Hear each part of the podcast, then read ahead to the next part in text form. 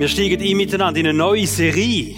Identität. Identität ist so die Art und Weise, wie man sich selber wahrnehmen tut, oder? Mit anderen Worten, es ist eigentlich die Antwort auf die ganz wichtige Frage, wer bin ich? Wer von euch hat als Kind Verkleiderlis gespielt? Alle, oder? Wir haben auch so eine riesige Kiste für unsere Kinder und da haben sie ähm, jenste Sachen drin gehabt, aber Hitliste Nummer eins war Prinzessinnenkleid, oder? Für alle Frauen unter uns könnte das vermutlich. Wer hat alles Prinzessin gespielt? Ein paar schüttelt den Kopf. Also Ritter wäre das, das wäre mein Teil gewesen. Also wenn man Identität, äh, über Identität redet, gibt es eigentlich das, was wir selber sind und dann manchmal hat man so eine Wunschvorstellung von dem, was man gern wäre, oder? Übrigens gibt es so eine Art Verkleiderlis für Erwachsene. Das heißt Social Media. Also das ist das, wo du einfach mal kannst posten, das, was die Leute sollen äh, über dich denken, wie sie dich sollen sehen und so. Aber Identität ist nicht das, was man von außen einfach so im ersten Blick sieht, sondern das ist das, was tief in deinem Herz innen ist, was dich ausmacht als Mensch, als Persönlichkeit. Und ich freue mich sehr, es wird eine spannende Serie, vier sündig über Identität, das wird bewegend sein und äh, ich bitte dich einfach auch dein Herz aufzumachen und dich das berühren zu lassen und dann ist ein grosses Potenzial in dieser Predigserie drin. Wir haben so ein neues Format und das Format heißt Psychologie küsst Theologie. Also, weil Identität sehr viel mit Psychologie zu tun hat, mit der Art und Weise vom Verhalten der Menschen, aber auch mit der Psyche. Und es steht auch sehr viel in der Bibel über Identität, wer wir sind und was das für uns bedeutet. Ähm, die Bibel versteht sehr viel von Psychologie, vermutlich, weil Gott der beste Psychologe ist, was es überhaupt gibt, weil er uns Menschen die Seite haben. Der zweitbeste Psychologe ist der Rudi Eigenherr und der wird auch mitmachen in dieser Serie und viel von dem, was er weiß, euch weitergeben. Das Ziel, das wir haben, ist wirklich das Konzept über Identität weiterzugeben, dass wir verstehen, ähm, wie man was Identität für uns wirklich auch bedeutet, wie sich Identität zusammensetzen tut und vor allem auch, was Gott da für eine Rolle kann spielen und wie viel Veränderungspotenzial einfach auf der Seite von Gott in dem liegt. Und ich freue mich jetzt sehr auf den Rudi. Danke vielmals.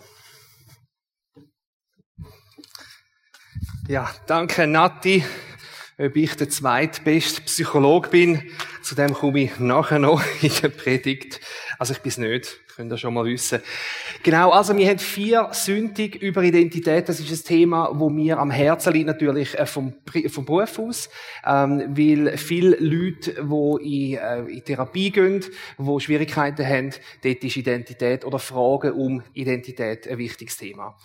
Ähm, ich sehe aber auch, dass es drei wie Hauptgründe gibt, wie ich jetzt besonders finde, wichtig sind, warum dass wir uns mit, Identität, äh, mit dieser Identität befassen Und der erste Grund ist folgende Identität, der zeigt dir, wer du bist und wie du funktionierst. Es ist so wie eine, eine Art Anleitung für dich selber. Es gibt dir auch ein Selbstbild, wie du dich selber siehst. Du kannst dir auch vorstellen, wie für ein Betriebssystem auf dem Handy. Und für das jetzt gerade eine Frage ins Publikum. Wer von euch hat das iPhone? Haben wir Leute, die iPhone haben? Okay, sind ein paar da. Äh, das heisst, ihr habt das Betriebssystem ist iOS. Denn wer hat ein Android-Betriebssystem? Okay, das sind die anderen. Jetzt die Frage, wer hat das Gefühl, sie hätten das Bessere? Fast alle. Sollten fast alle sein, genau. Hat irgendjemand Lust, jetzt gerade zu wechseln auf ein anderes Betriebssystem? Ich sehe eine Person, okay. Ähm, und der Grund, warum das die meisten Leute nicht gern wechseln, ist, ähm, weil du kennst dein Betriebssystem, du weißt, wie es funktioniert, du weißt, wo du deine Apps hast, ähm, du weißt irgendwie Einstellungen, wo man die kann ändern. Das heisst, Leute nicht so gern ähm, auf ein anderes Betriebssystem wechseln, weil sie müssen wieder einmal neu anfangen. Ähm, und so ist es auch wie Identität für unser Leben. Es gibt eine Art wie ein Betriebssystem, es gibt ein Grundgerüst und auf dem kannst du nachher aufbauen. Der zweite Grund ist, dass Identität ermöglicht Beziehungen. Und das ist ganz wichtig. Also wenn du dich selber verstehst, wer du bist und wie du funktionierst, dann kannst du auf Leute zugehen. Erstens. Du kannst denen auch erklären, wie du tickst, damit sie wissen, wie sie mit dir umgehen können. Also es ist ganz wichtig von dieser Seite her. Umgekehrt natürlich auch, ähm, du musst wissen, wer die anderen Leute sind und wie die ticken, damit du kannst eine Beziehung haben mit ihnen. Ähm, wenn es jetzt für dich wie nicht möglich ist, oder vielleicht weißt du nicht, wer bin ich eigentlich? Oder vielleicht weißt du, wer du bist, aber du kannst es wie nicht anderen mitteilen. Dann ist es natürlich schwierig für dies Gegenüber, mit dir eine Beziehung zu haben. Ähm, ich bringe gerade nochmal ein Beispiel vom Betriebssystem. Ähm, wenn du jetzt zum Beispiel jemandem versuchst zu erklären auf dem Handy, wie das sie Anrufe können umleiten auf andere Nummern und du weißt nicht, was sie für ein Betriebssystem haben, dann wird es natürlich schwierig. Oder umgekehrt, wenn dir jemand versucht zu erklären, wie man Anrufe umleitet, aber sie erklären es auf ein anderes Betriebssystem, als was du hast, auch dann wird es schwierig. Das heißt, ähm, du, du musst wissen, mit was du es zu tun hast, du selber, aber auch was der andere ist. Und ähm, Beziehungen sind eine Art wie, was soll ich sagen, Entschuldigung, jetzt habe ich den Vater verloren. Gut. Ähm, genau, Beziehungen, die ist einfach wichtig, um das Gegenüber zu verstehen. Ähm, und je tiefer, dass du jemanden kennst, und je länger dass du jemanden kennst, umso tiefer kann auch die Beziehung dann werden miteinander. Und das ist mit Gott auch gar nicht anders. Also, deine Identität ist auch wichtig, wenn es um Beziehung geht mit Gott. Wenn du dich selber kennst und wenn du Gott kennst, dann ist es möglich, eine Beziehung zu haben mit ihm. Und das Coole ist, Gott weiß schon, wie du funktionierst. Du musst ihm nicht erklären, wer du bist und wie du tickst. Er kennt dich in- und auswendig. Also der Teil, der ist schon erledigt. Und der andere Teil ist Gott kennen. Und, und da haben wir in der Bibel berichtet von einem Gott, wo es liebt, sich den Menschen zu zeigen. Er offenbart sich immer wieder, er zeigt seine Identität. Und natürlich die größte Offenbarung ist, indem Gott als Mensch auf die Welt gekommen ist, Jesus Christus, er hat sich so offenbart, der Menschheit. Und er macht das, weil er möchte zeigen, wer er ist, damit wir eine Beziehung haben mit ihm. Also das ist auch extrem wichtig, äh, ein wichtiger Grund, warum dass man über das Thema redet, weil es ist wichtig in der Beziehung mit Gott. Und dann haben wir noch den dritten Grund, warum das es wichtig ist, dass wir uns mit Identität befassen. Und zwar, weil Probleme mit Identität können ganz verheerende Folgen haben. Es gibt viele Menschen, die haben in ihrem Leben vielleicht einmal eine Identitätskrise erlebt. Das kann zum Beispiel sein, wenn deine Ehe auseinandergegangen ist oder eine wichtige Beziehung oder vielleicht hast du eine schwere körperliche Erkrankung gehabt oder, oder auch eine psychische Erkrankung. Ähm, vielleicht hast du deinen Job verloren. Oder irgendjemand, der dir ganz nahe gestanden ist, ist gestorben. Das heißt, wenn etwas Verheerendes passiert ist in deinem Leben, dann kann das eine Identitätskrise auslösen. Und was das bedeutet, ist, dass du oft mal nicht mehr weißt, wer du bist. Das ist, was eine Identitätskrise eigentlich ist. Und das Krasse an dem, es ist nicht nur eine Krise für dich selber oder für die Person, die in der Identitätskrise ist, wo oft mal nicht mehr weiss, wer er oder sie ist, sondern es ist sehr häufig auch eine Krise für das gesamte Umfeld von dieser Person. Weil oftmals weiss vielleicht dein Partner, deine Partnerin, deine Kinder, deine Freunde, weil du dich so verändert hast und nicht mehr weißt, wer du bist, wissen sie oftmals auch nicht mehr, ja, wer ist das? Wie gehe ich um mit dieser Person? Und so können ähm, Identitätskrisen wirklich äh, riesige und verheerende Folgen haben im Leben von einem Menschen. Das sind also die Gründe, warum dass wir uns mit dem Thema befassen. Jetzt geht es aber darum, was ist denn genau gemeint mit Identität? Und ich gebe euch eine Definition, die ist ein bisschen technisch, äh, aber dafür ist sie genau. Und zwar, Identität ist eine einzigartige, relativ stabile, innerliche Organisation von identitätsrelevanten Elementen. Das nehmen wir jetzt noch ein bisschen auseinander. Also, einzigartig bedeutet, dass niemand auf dieser Welt hat die exakt gleiche Identität wie du. Wir sind uns vielleicht in einzelnen Teilen ähnlich, aber in der Gesamtsumme bist du, jeder alleine ist einzigartig. Relativ stabil bedeutet, dass Identität ist etwas, was sich nicht plötzlich verändert. Das ist nicht etwas, wo du morgen verwachst und du bist ein anderer Mensch. Sie verändert sich langsam und ständig weil sie ist nicht in Stein gemeißelt. Und ich finde, das ist cool an Identität. Ähm, es ist nicht so, dass ich, ich bin auch froh, bin ich heute nicht mehr die Person, die ich vor zehn Jahren bin. Oder vor 20. Und das ist etwas, wo man manchmal wie nicht dran denkt. Identität ist zwar stabil, aber es ist nicht in Stein gemeißelt. Die kann sich verändern und darf sich verändern.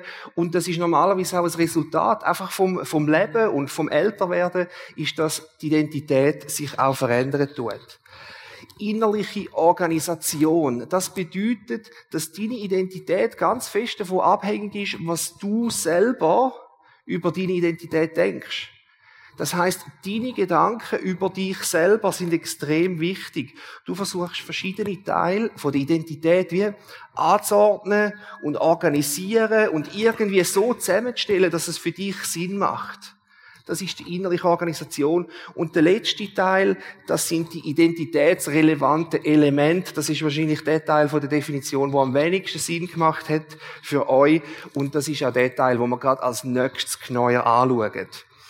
Wir stellen euch ein Bild vor heute über Identität und unsere Hoffnung ist, dass es euch wie ein Werkzeug gibt, um über eure eigene Identität nachzudenken, die zu verstehen und hoffentlich auch mit anderen Leuten darüber reden Und die Identität, die sehen wir so wie als fünf Teile, die zusammenkommen. Und der erste Teil, das ist die Vergangenheit. Also deine Vergangenheit, das ist, was du erlebt hast, was du gemacht hast. Da kommen noch ganz viele andere Sachen dazu natürlich. Ähm, und das wird der Hauptteil der Predigt von heute sein. Dann kommt dazu Persönlichkeit. Da geht es darum, wie du denkst, wie du fühlst, wie du handelst. Und das ist dann die zweite Predigt, also nächste Woche.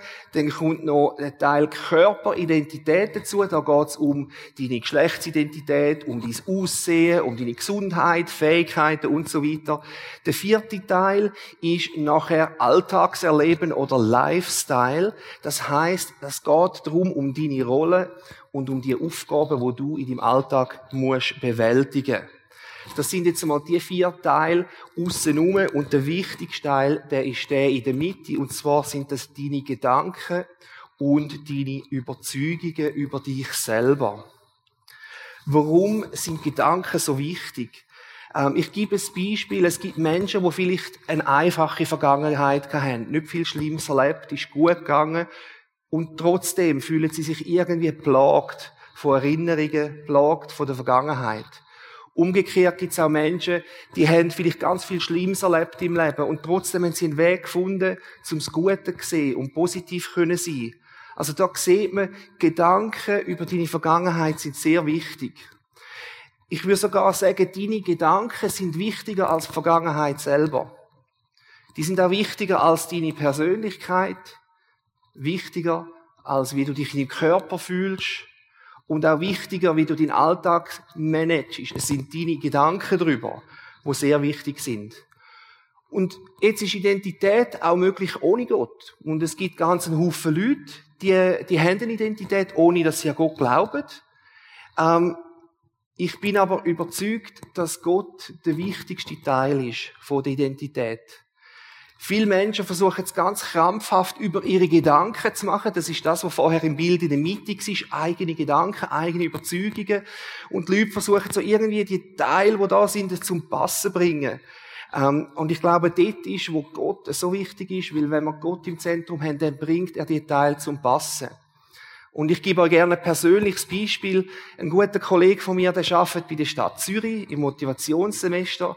Das ist ein Angebot für Jugendliche, die den Anpass, äh, verpasst haben, äh, Anschluss verpasst haben, äh, in die Berufswelt. Ähm, und die sind dort in dem Motivationssemester und etwas, was immer gerade am Anfang machen, ist, sie fühlen Fragebögen aus, wo ihnen helfen sollen, einen Job zu finden, der passt. Und einfach, weil es mich interessiert hat, habe ich dann meinen Kollegen mal gefragt, ob ich so einen Fragebogen könnte haben, zum Ausfüllen. Und das habe ich dann auch gemacht. Und nachdem ich den ausgewertet habe, hat es mir dann drei Vorschläge gegeben, was ein geeigneter Beruf wäre für mich. Und der erste war Geishirt. Ähm, der zweite war Sen, also neu auf einer Alp. Und der dritte war Landminenräume in Kriegsgebiet. sind ein bisschen unterschiedlich. Aber was haben die drei Berufe gemeinsam? Kein Mensch weit und breit. Oder? Das sind die drei Berufe gemeinsam. Und so habe ich herausgefunden, dass ich eigentlich eher geeignet wäre für einen Beruf, wo ich wenig Kontakt habe mit Leuten. Und das ist ein bisschen doof, weil, als ich das herausgefunden habe, bin ich schon zehn Jahre Therapeut gewesen, wo ich jeden Tag mit Leuten zu tun hatte. Und da könnte man sagen, rein aus menschlichen Überlegungen bin ich im falschen Beruf, oder? Und auf dem zusammensetzten Teil, wo ihr da sind, wäre mein Beruf ein Teil von meinem Alltagserleben, oder? Das sind Aufgaben, die ich mal bewältige. Im Alltag ist mein Beruf. Und dann habe ich Persönlichkeit gerade unten dran und jetzt finde ich raus, hey, ich habe eigentlich nicht die richtige Persönlichkeit für den Job, den ich habe, oder umgekehrt, ich habe nicht den richtigen Job für meine Persönlichkeit. Und und meine menschlichen Gedanken, die sagen ja, okay, es passt nicht, dann muss ich etwas ändern. Und dort ist eben das Geniale, wo Gott reinkommt, weil wenn Gott im Zentrum ist, dann ist es Gott, der dafür sorgt, dass es irgendwie zum Passen kommt. Und ich bin überzeugt, Gott hat mich begleitet, wo ich mich entschieden habe, ein Studium zu machen. Ähm, durch das ganze Studium durch, auch wo ich dann meinen Job angefangen habe, das, das ist wirklich eine Führung von Gott gewesen, die ich überlebt, erlebt habe. Und darum denke ich mir, hey, Gott hat einen Plan für mein Leben. Ich vertraue darauf. Und dann wird das auch richtig sein. Dann passen die Teile vielleicht gleich. Auch wenn es rein vom Menschlichen her nicht so passend scheint. Und das ist wirklich das Coole, wenn Gott im Zentrum von meinen Gedanken ist und wenn Gottes Gedanken über mich immer mehr auch zu meinen eigenen Gedanken werden über mich, dann wirkt sich das auf alle Teile von der Identität aus. Und dann schaut Gott, dass auch, dass die Teile Bedeutung haben und dass die irgendwie zusammenpassen, auch wenn es sonst manchmal ein bisschen ein Knarz ist. Das ist so ein bisschen, dürfte ich mein Wasser kurz auskratzen, Entschuldigung. Ähm, das ist also die Einleitung gewesen, einmal für die Serie, merci. Ähm, jetzt kommen wir aber zum ersten Hauptthema und das ist die Vergangenheit. Und das ist, weil Vergangenheit, wie gesagt, wichtig ist für deine Identität. Vergangenheit prägt dich, prägt, wer du bist. Ähm, und was wir gemacht haben, wir haben alle einen Flyer auf dem Stuhl. Das ist so eine, das kann man auffalten. Und in der Mitte ähm, hat es so ein Blättchen drauf. Und das ist in drei Teile aufteilt. Und das werdet ihr, jede Predigt gibt's ein neues Zettel. Das könnt ihr am Schluss dann alles zusammentun. Dann haben wir so ein Heftchen. Ähm, aber anfangen tun wir mit dem Ist-Zustand. Also, dort geht es darum, wo stehst du im Moment gerade. In dem Flyer hat es sechs Fragen, die du für dich kannst beantworten ähm, was wir auch machen jeden Sonntag, auch in dem Flyer wir machen noch eine Beurteilung von unserer Ist-Situation. Und der dritte Teil ist dann auf der Rückseite, da geht es immer darum, was sind Gottes Gedanken über mich in dem Thema, wo wir gerade drin sind. Und auch was sind meine nächsten Schritte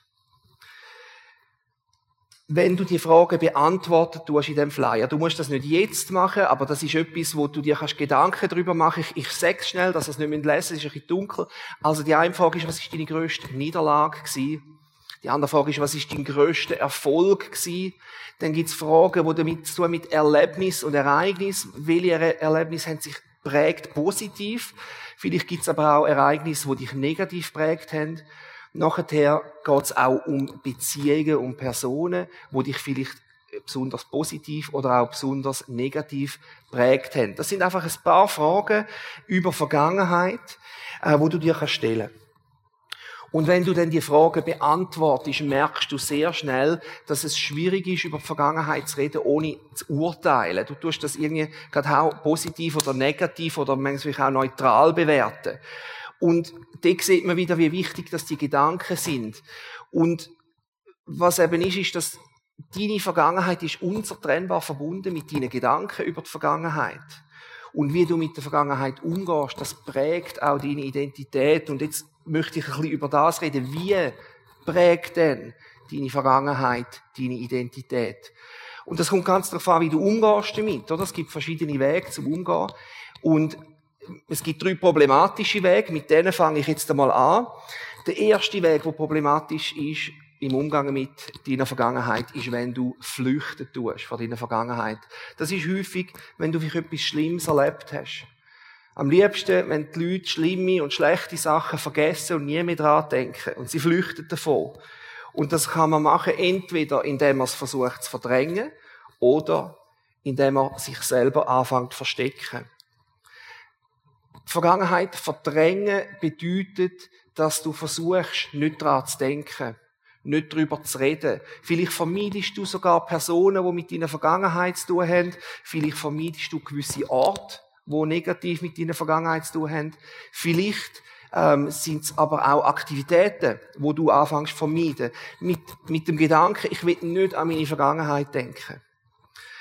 Verdrängen ist aber nicht einfach und es braucht sehr viel Aufwand. Du kannst dir so vorstellen, ähm, wenn du so einen, einen, Wasserball nimmst, oder die sind ziemlich groß, liegt ein Haufen Luft drin, versuch du mal einen Wasserball unter die Wasseroberfläche zu drücken. Oder am Anfang geht's noch. Ähm, aber je weiter aber das du drücken, umso mehr Aufwand braucht's, umso mehr Energie braucht's. Und so ist es häufig mit der Vergangenheit. Je mehr, dass wir die versuchen, das so ein bisschen abzudrücken und zu verdrängen, umso mehr Aufwand braucht das. Ein zweiter Weg, wie wir versuchen zu flüchten von der Vergangenheit, ist, wir verstecken uns. Die meisten von uns haben schon Sachen gemacht oder erlebt, wo wir bereuen, wo wir uns vielleicht auch schämen dafür.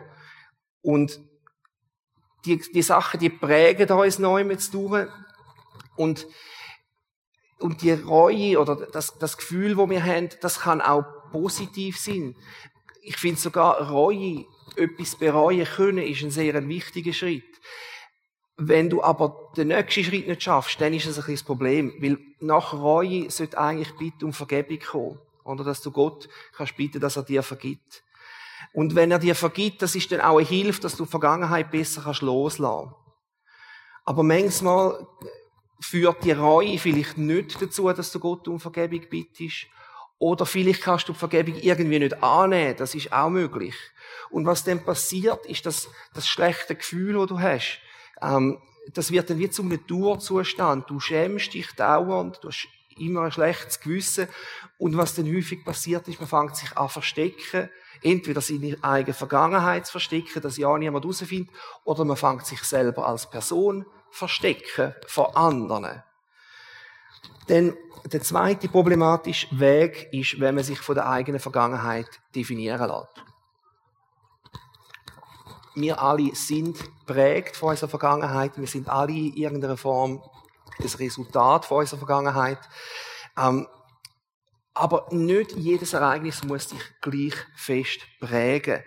Die Vergangenheit, die soll dich prägen, aber sie soll dich nicht definieren. Also wenn du dich definieren lässt von der Vergangenheit, dann ist das eine Art wie Vergangenheit, die diktiert, wer du jetzt bist. Und wenn die Vergangenheit dich definieren tut, dann ist deine Vergangenheit Herr über dich und nicht du selber. Vielleicht hast du schon Aussagen gehört oder Aussagen gemacht, ja, ich bin halt so oder ich kann nicht anders. Und wenn du solche Sachen immer wieder sagst über dich selber, dann könnte das ein Zeichen sein, dass du dich von deiner Vergangenheit definieren lässt. Wenn du sagst, ja, ich bin halt so, oder ich habe halt erlebt, was ich erlebt habe, darum mache ich, was ich mache. Der dritte problematische Weg im Umgang mit der Vergangenheit ist, wenn du der Vergangenheit, Vergangenheit nachtrauern und das ist häufig, wenn sie vielleicht sogar sehr positiv war. Es gibt viele Leute, die wünschen sich eigentlich wieder zurück in die Vergangenheit, da wo noch alles super war. Früher, wo alles besser war, vielleicht jünger, hübscher, schlanker, ähm, und wünschen sich eigentlich wieder den Erfolg und vielleicht das Beliebtsein von früher. Aber das Problem ist, wenn du deiner Vergangenheit ständig nachtrauerst, dann verpasst du häufig Gottes Segen in der Gegenwart. Und das ist eigentlich das Problem mit all drei von diesen Wegen, die ich jetzt beschrieben habe die behalten dich neu mit durch in der Vergangenheit gefangen, weil du dauernd dein Blick ist immer zurück in die Vergangenheit. Das heißt, das sind nicht ideale Wege, aber es gibt auch einen guten Weg im Umgang mit der Vergangenheit und der ist so wie in drei verschiedenen Schritten. Und der erste Schritt ist, dass du ehrlich über deine Vergangenheit berichten tust. Und zwar nicht nur über das Gute reden, sondern dass du eben auch über die Sachen kannst reden, die schlecht sind. Vielleicht sogar Sachen, wo dir Leute gesagt haben, erzähl das niemandem oder wo du selber denkst, oh, das darf ich niemandem sagen, sonst lehnen die mich ab. Es ist wichtig, auch über die Sachen zu reden. Du berichtest in dem Fall im Sinne, so es ist, wie es ist. Du versuchst in der Vergangenheit nicht schön zu reden. Ähm, du versuchst sie nicht zu überbewerten und du versuchst sie auch nicht zu verdrängen. Also ehrlich darüber berichten ist ein wichtiger erster Schritt. Ein zweiter Schritt ist akzeptieren. Akzeptieren bedeutet, dass du zugibst, Gewisse Sachen sind passiert, wo du nicht mehr ändern kannst. Ob es jetzt gut oder schlecht ist. Sachen sind passiert und ich kann es nicht mehr ändern. Ich muss wie irgendwann akzeptieren. Und das ist besonders wichtig, gerade dann, wenn die Vergangenheit schwierig war. Speziell dann, wenn man das Gefühl hat, da ist etwas passiert, was eigentlich nicht akzeptabel ist. Dann ist es besonders wichtig, dass du einen Weg findest, um das zu akzeptieren.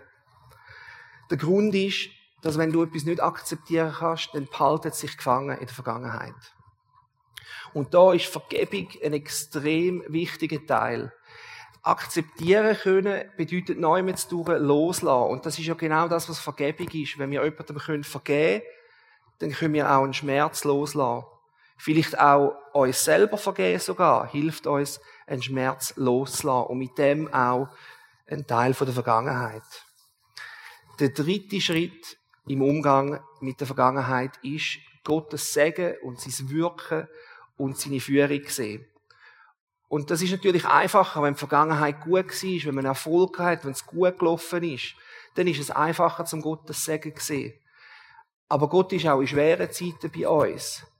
Und das ist, ich sage dann, das ist wie die Königsdisziplin von der Vergangenheitsbearbeitung, ist, wenn man zurückschauen und überlegen, wo ist Gott gewesen, wo hat Gott mich geführt, wo hat Gott gewirkt, wo ist seine Gegenwart in dieser Zeit. Jetzt haben wir also sechs Wege gehört, wie dass man mit der Vergangenheit kann umgehen kann. Und jetzt geht es also in die Beurteilung rein für euch selber dann. Ähm, im Flyer geht es nämlich weiter, das ist da der Unterteil mit dem Raster.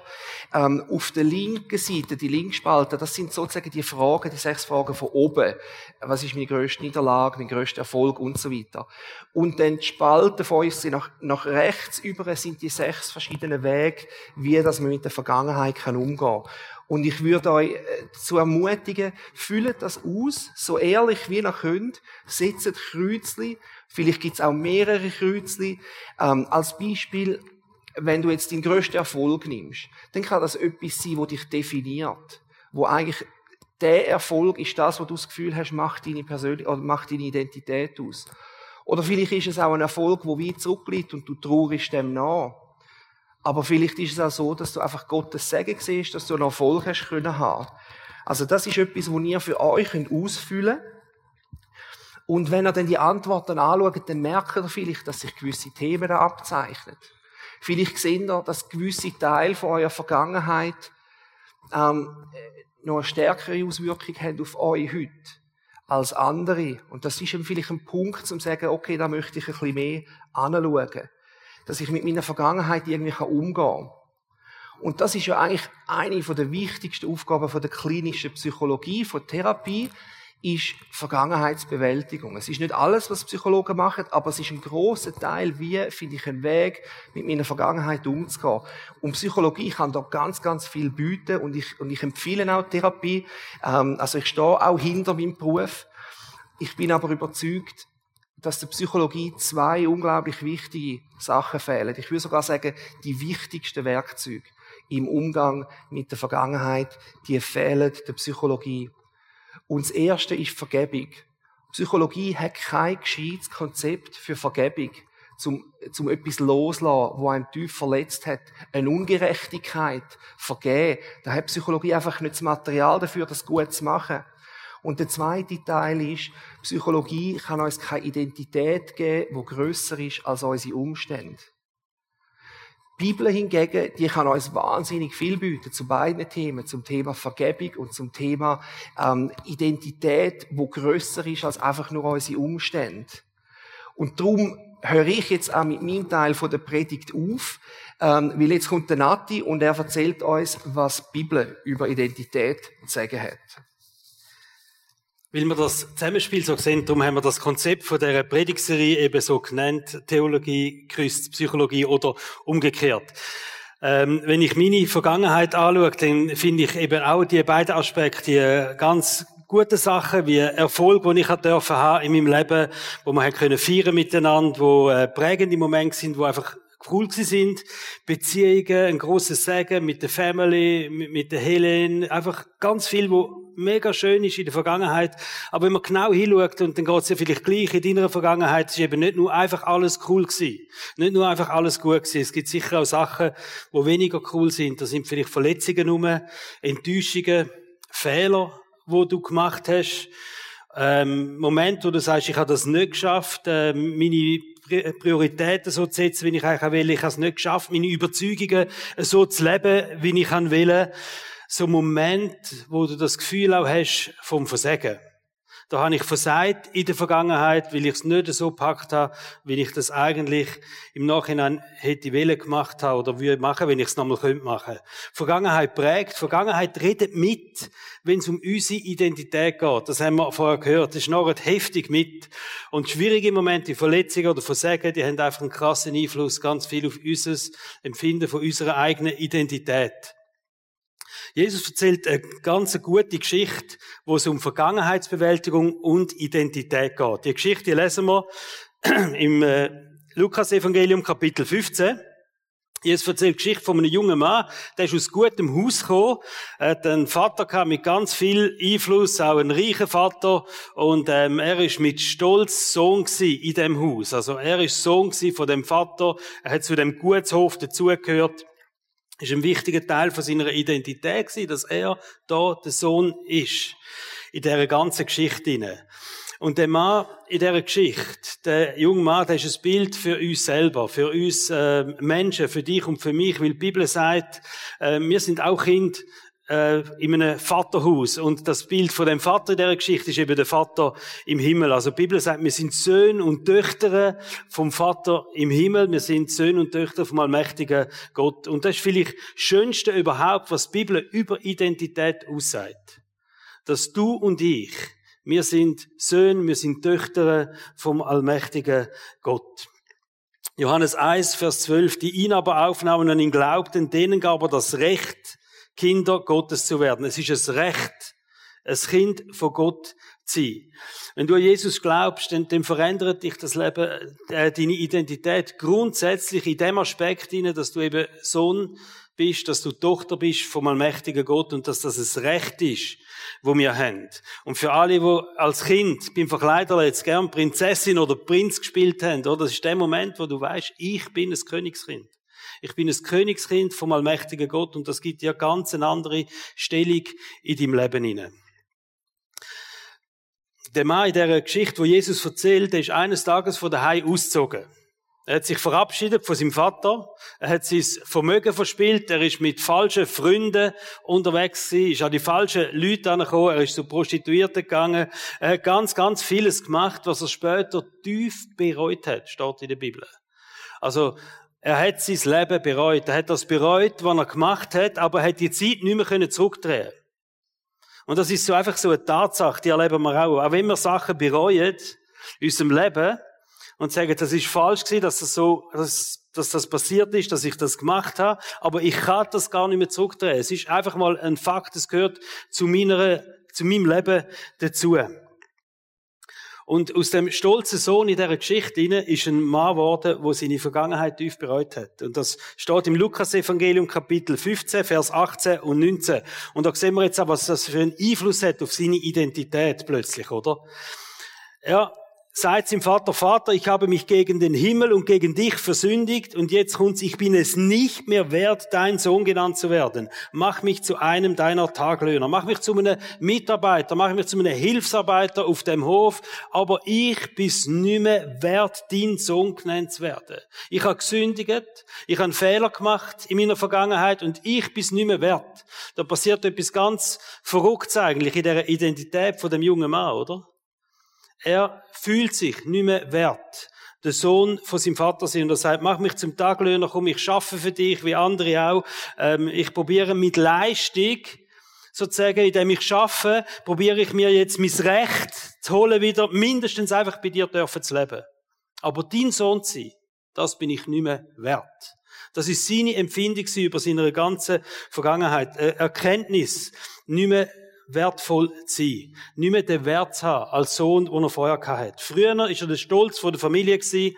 Es sind zwei Söhne gewesen, die hat man weit gekannt, oder? Und die haben einen guten Einfluss gehabt, sie sind seriös gewesen, haben als, als Chef auf dem Hof geschafft auch. Sie sind aber einfach Söhne vom Vater gewesen. Das ist eine wichtige Identität gewesen.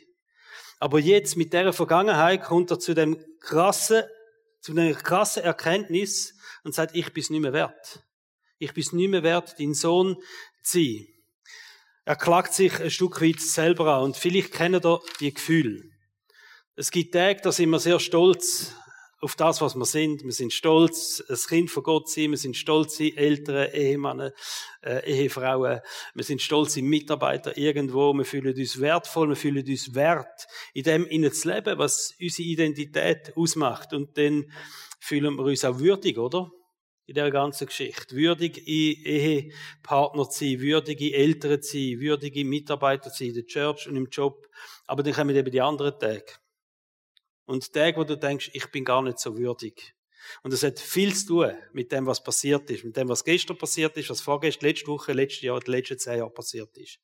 Wo plötzlich das Gefühl wieder führen kommt in deinem Leben, ich bin nicht würdig. Das Gefühl vom Versagen, vom Nicht-Genügen, das Gefühl vom Scheitern. Um das in diesen Worten nochmal zu sagen, von der Geschichte, ich bin Sünder, ich habe gesündigt und darum bin ich nicht würdig, Sohn oder Tochter zu sein. Scheitern ist etwas Schlimmes, weil es immer dazu führt, dass man das auf die Werteschiene, auf die persönliche Werteschiene nimmt. Die Frage ist, wie gehen wir mit dem Scheitern um, wie gehen wir mit dem Versagen um oder wie gehen wir mit Schuld um in unserem Leben in der Vergangenheit. Und als erstes würde ich sagen, es gibt zwei Stimmen in dir rein. Und du musst lernen, unterscheiden, auf welche Stimme in dir rein, dass du los ist. Der Ankläger, der Teufel, der sagt dir, du hast versagt und du bist es nicht mehr wert, Sohn oder Tochter von Gott zu sein. Weil du versagt hast, weil du gesündigt hast. Und der Heilige Geist ist die andere Stimme, die wir haben in unserem Leben, wo sagen, du hast versagt. Also das, das klingt immer gleich, oder? Der Anfang klingt immer gleich. Du hast versagt, du hast Sünde in deinem Leben, du hast Fehler gemacht, du bist gescheitert. Das ist einfach mal so, wie es ist, oder? Aber du bist es trotzdem wert. Ein Sohn, und eine Tochter vom allmächtigen Gott sein. Das ist der Unterschied. Eine Stimme sagt, du bist es nicht mehr wert. Und der Heilige Geist sagt, und du bist es trotzdem wert. Wir müssen verstehen, die Bibel sagt, wir werden Sohn und Tochter vom allmächtigen Gott durch Geburt, durch Wiedergeburt, werden durch den Heiligen Geist neu geboren und durch das werden wir Sohn und Tochter vom allmächtigen Gott, nicht durch unsere Taten. Und dann müssen wir eins wissen, wenn wir nicht durch Taten Sohn und Tochter von Gott geworden sind, dann können wir auch nicht durch schlechte Taten den Status von Sohn und Tochter verlieren. Versteht ihr das? Wir haben es bekommen als Geschenk durch den Heiligen Geist, nicht aufgrund von unseren Taten. Und wir können den Status Sohn und Tochter von einem mächtigen Gott sind nicht durch schlechte Taten verlieren. Wir bleiben Söhne und Töchter, auch wenn wir versagt haben. Identität ist nicht von deinem Verhalten von gestern Abend abhängig, nicht von deinem Verhalten von letzte Woche von den letzten zehn Jahren, deine Identität als Kind von Gott ist ein Geburtsrecht, wo du bekommen hast. Und zwar, wo du durch den Heiligen Geist neu geboren worden bist. Wir bleiben Söhne und Töchter, auch wenn wir versagt haben, wenn wir Unrecht gemacht haben, wenn wir betrogen haben und uns neben benommen haben. Das ist eine krasse Aussage, oder? Wir bleiben Söhne und Töchter vom allmächtigen Gott. Und das ist ein großer Einfluss auf unsere Identität. Der Teufel probiert dir das Gegenteil einzureden. Er sagt, du bist nicht mehr würdig, du bist ein Versäger, du bist ein Betrüger. Er macht plötzlich das, was passiert ist in der Vergangenheit, zu unserer Hauptidentität. Vielleicht hast du betrogen, vielleicht hast du versagt, dann sagt er, und das macht dich jetzt aus. Du bist ein Versäger, du bist ein Betrüger, das ist Stimme vom Teufel. Er versucht aufgrund von unseren Sünden. Die Bibel nennt das einfach Sünde. Immer wenn wir das Ziel verfehlen, oder? Dann redet die Bibel von Sünde. Der Teufel probiert aufgrund von unseren Sünden uns zu sagen, dass wir keine Identität mehr als Kind von Gott haben. In der Offenbarung 12, Vers 10, da steht, der Teufel ist ein Ankläger. Da kommt das Wort über Ankläger. Das ist sein Wesen, uns Menschen anzuklagen. Und jetzt nie so einfach wie dann, wenn wir Fehler gemacht haben, wenn sie noch so offensichtlich sind, wenn wir es selber bereuen, oder? Wenn wir selber darunter leiden, hat es nie so einfach wie in diesen Momenten kommt er und klagt uns an. Ich habe ein Zitat, das ich dir mitgeben will. Der Teufel kennt deinen Namen, aber er ruft dich bei deiner Sünde. Gott kennt deine Sünde, aber er ruft dich bei deinem Namen. Der Teufel Er kennt deinen Namen, aber er ruft dich bei deiner Sünde. Er wird immer deine Sünde groß machen in deinem Leben. Und da im Gegenzug ist Jesus Gott, wo deinen Namen kennt, wo sagt, hey, ich rufe dich bei deinem Namen, ich weiß auch, dass du gesündigt hast. Ich kenne das ganze Versagen, ich kenne all deine Fehler. Aber ich rufe dich bei deinem Namen. Und du bist ein Sohn und du bist eine Tochter von mir. Das ist Gott. In der Bibel lesen wir noch, wie Jesus die Geschichte erzählt von dem Mann. Er ist dann heimgegangen zu seinem Vater und er hat gestunken nach Schwein, weil er sich einfach bei denen aufgehalten hat und nach Schwein schmecken, das Symbol für einfach Unreinheit, für Sünde, für Schuld. Ist für die Juden ganz ein wichtiges Symbol gewesen, wo Jesus das erzählt hat. Wir können sagen, der Gestank von diesen Schweinen, das ist einfach der Dreck von der Vergangenheit gewesen. Wo er mit sich getragen hat in seinen Kleiderinnen und so gestunken hat auch. Und da kommt sein Vater, oder? Und in der Bibel sehen wir einfach, wie er ihn in die Arme nimmt, wie er ihm neue Kleider gibt, wie er ihm einen Ring anlegt, neue Schuhe gibt. Also eine totale Wiederherstellung von dem Status, von dem Sohn sein. Totale Herstellung, egal was passiert ist. In Kolosser 2, Vers 14 steht, Gott hat den Schuldschein, der uns mit seinen Forderungen so schwer belastet, für ungültig erklärt ja, er hat ihn zusammen mit Jesus ans Kreuz genagelt und somit auf ewig vernichtet. Wenn wir heute miteinander über Identität reden in Bezug auf Vergangenheit, dann führt uns das immer an das Kreuz an. Das ist der große Unterschied. Wie wir Christen mit unserer Vergangenheit umgehen, im Gegenzug zu Menschen, die Gott nicht kennen. Wie wir das Kreuz haben, weil wir das haben, was an dem Kreuz passiert ist, wo, wo steht, das ist unsere ganze Schuld. Alles, was uns belastet, oder? Ist an das Kreuz genagelt worden. Und damit für ewig vernichtet, steht in der Bibel. Das Kreuz ist der einzige Ort, wo wir Vergangenheitsbewältigung machen im Sinn von Heilwerden. Es ist der einzige Ort, wo wir die Vergangenheitsbewältigung machen im Sinn von Heilwerden. Und was immer uns anklagt, was immer uns belastet und beschäftigt von unserer Vergangenheit, das dürfen wir das Kreuz anbringen und sagen, Jesus, ich danke dir, dass du da den Schuldschein vernichtet hast.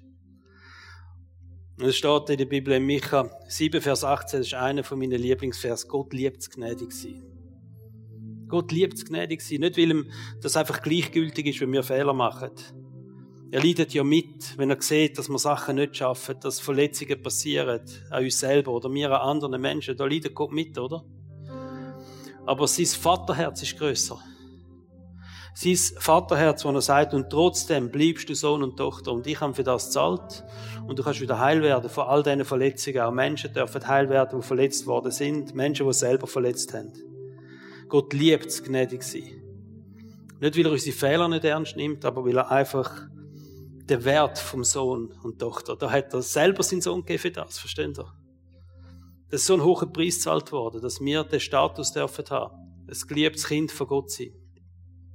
Und ich habe am Schluss auf dem Flyer haben da ein paar Fragen, die ihr könnt beantworten Und die letzten zwei Fragen heißen, welche eigenen Gedanken über deine Vergangenheit willst du ablegen? Und ich habe fest den Eindruck, dass heute Morgen auch eine Zeit ist, wo Menschen so den Gedanken vom nicht mehr würdig sein. Der Gedanke von dem, ich bin ein Versäger. Ich habe es nicht geschafft, in irgendeinem Bereich so zu leben, so die Selbstanklage, Selbstverurteilung. Warum auch immer das passiert ist, aber das vielleicht heute so am Morgen ist, wo du sagst, und den Gedanken lege ich jetzt ab. Weil das ist nicht ein Gedanke, wo meine Identität darf bestimmen. Und die letzte Frage heißt auf dem Flyerli, welche von, Gott, welche von Gottes Gedanken über deine Vergangenheit willst du heute annehmen? Und ich bin vorbereitet, wirklich das Gefühl gehabt, da müssen viele Menschen müssen anschreiben, ich bin würdig. Ich bin würdig, ein Kind von Gott zu sein. Ich bin würdig, Ehemann zu sein, Ehefrau zu sein. So, wenn man aus gescheiterten Beziehungen rauskommt, oder? und plötzlich denkt, ich bin das nicht mehr würdig. Ich bin würdig, Vater, Mutter zu sein. Ich bin würdig in meinen Dienst hinein. Ich bin würdig in dem Job hinein, wo Gott mich angestellt hat.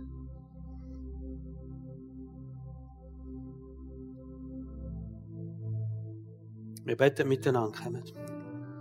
Jesus, wir danken dir dass wir deine Kinder dürfen sein. Danke für das Bild von dem, von dem himmlischen Vater, wo uns einfach in die Arme einschließt mit allem, was wir verbockt haben in unserer Vergangenheit.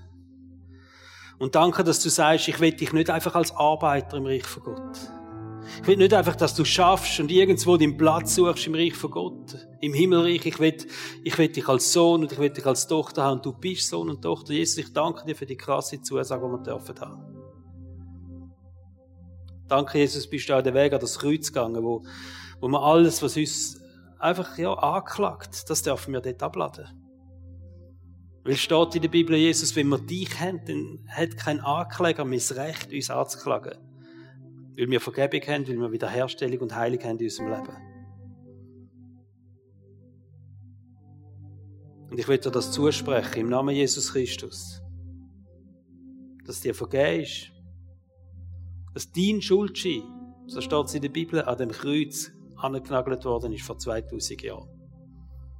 Wenn du heute an das Kreuz schaust, siehst du keinen Schuldschein mehr. Weil er vernichtet ist. Steht in der Bibel, er ist vernichtet. Danke vielmals, Jesus. Amen.